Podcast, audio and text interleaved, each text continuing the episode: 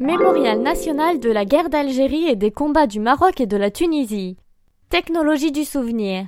Le mémorial, qui est composé de trois colonnes hautes de 6 mètres, a été inauguré en 2002 par le président Jacques Chirac, lui-même sous-lieutenant en Algérie à la fin des années 50. Il y défile par des afficheurs lumineux bleus, blancs et rouges les noms des 23 000 soldats français et harkis tués pendant la guerre qui partent du sol et s'envolent vers le ciel. Buzzy Tip. La troisième colonne est équipée d'une borne permettant aux visiteurs de trouver un nom en particulier.